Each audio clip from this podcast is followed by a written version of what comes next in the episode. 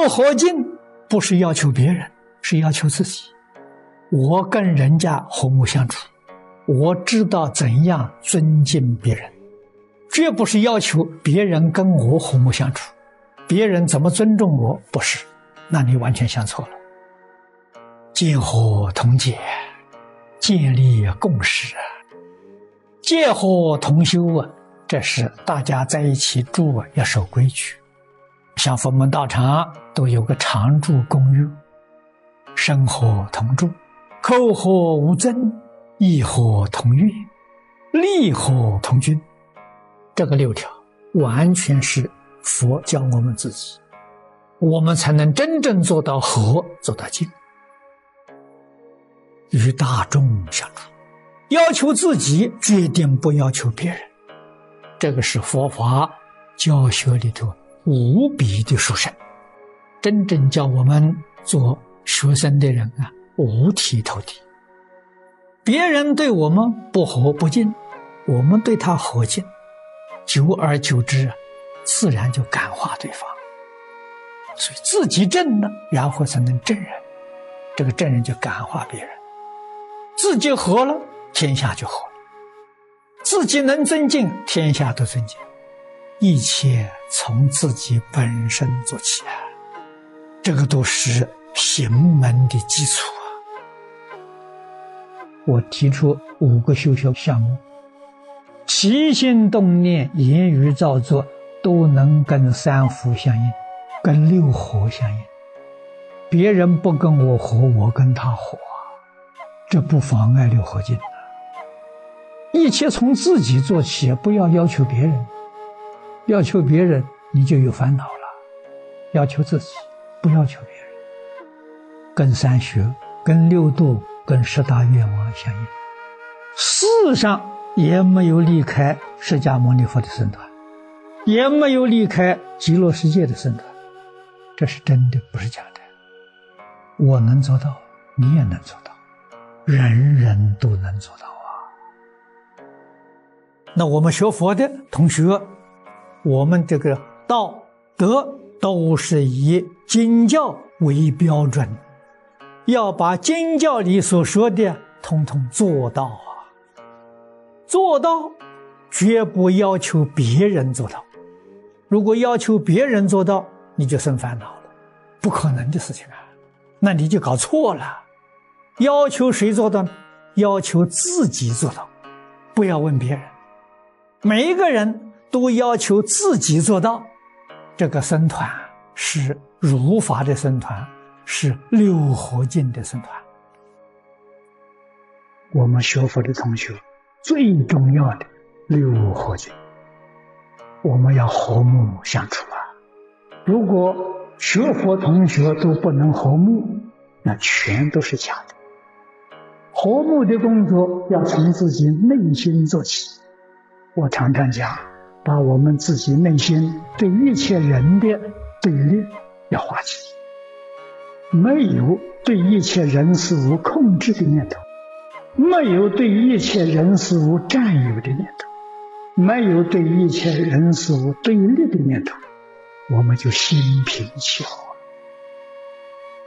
先得自己和，自己跟五脏六腑和，跟眼耳鼻舌身和，离四六合要从这儿下手，然后。自然能跟一切众生、天地万物都和睦相处了。没有自己就好了，有自己就很难活。佛菩萨为什么走的那么圆满？佛菩萨知道众生就是我，我就是众生，爱护一切众生就是爱护我。道理在此地。意念里头、言语里头还有冲突。冲突永远不能消除，消除从我们自己呀意念里的拔除，没有了。你们有，我没有了。你口里常说，我口里头没有了，念头没有了。我念里头只有和平、和睦相处、平等对待。怎么落实呢？落实在我要求自己，不要求别人。我要包容一切。一切从自己做起啊！我要包容一切，我要敬爱一切，我要尊重一切，我要关怀一切，我要互助合作，对一切众生，从自己本身做起，不要要求别人怎么对我，我要要求我怎样对人，和平就落实了。六合金不容易，从自己做起，不要求别人。天下事要求别人是做不到的。学佛要求别人呢，你成不了佛；念佛要求别人，你往生不了。中国古人教人，行有不得了，反求诸己，这就对了。只要能够反求诸己，什么样的障碍都化解了。建立六合敬的基础，在今天这个社会，绝对不能要求别人跟我活。你要这样要求了，你一直到老死，你都遇不到一个人，谁愿意跟你活？只有自己发心跟别人活。跟别人活的话，一定要修忍辱波罗蜜。要学吃亏，要学忍让，要学的到底。这个社会上人都会说你是傻瓜，你太笨了。举世之人看到你都是一个异人，跟人家不相同，怪人怪异。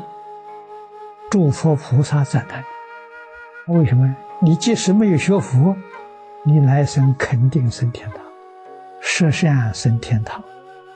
如果你能把这十条把它引申引申到三千条，你就出来就到轮回了，到四圣法界去了。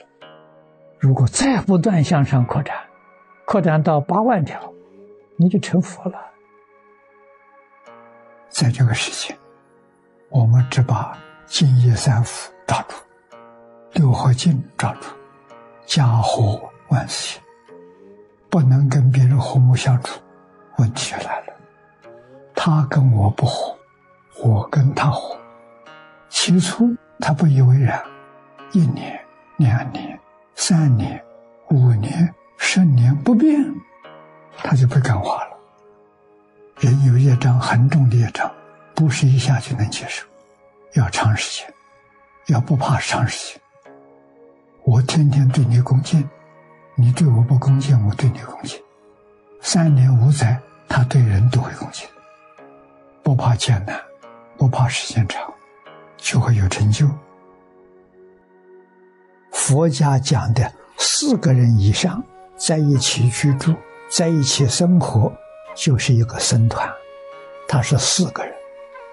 那如果一个家庭里头，夫妻两个，有两个小孩，这四个人，那就是一个僧团。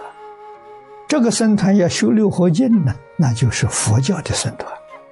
佛教僧团呢是和睦的僧团，睦有亲爱的意思，互相尊重，互相敬爱，互相照顾，互相关怀，互助合作，这个团体多好，多么幸福，多么美满，取这个意思。所以一看到出家人，就提醒我们，我们的团体要和睦，家和万事兴啊。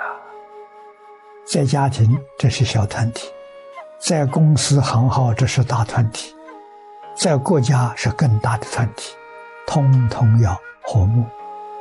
那么，这是三皈依的本意，一定要了解，一定要落实。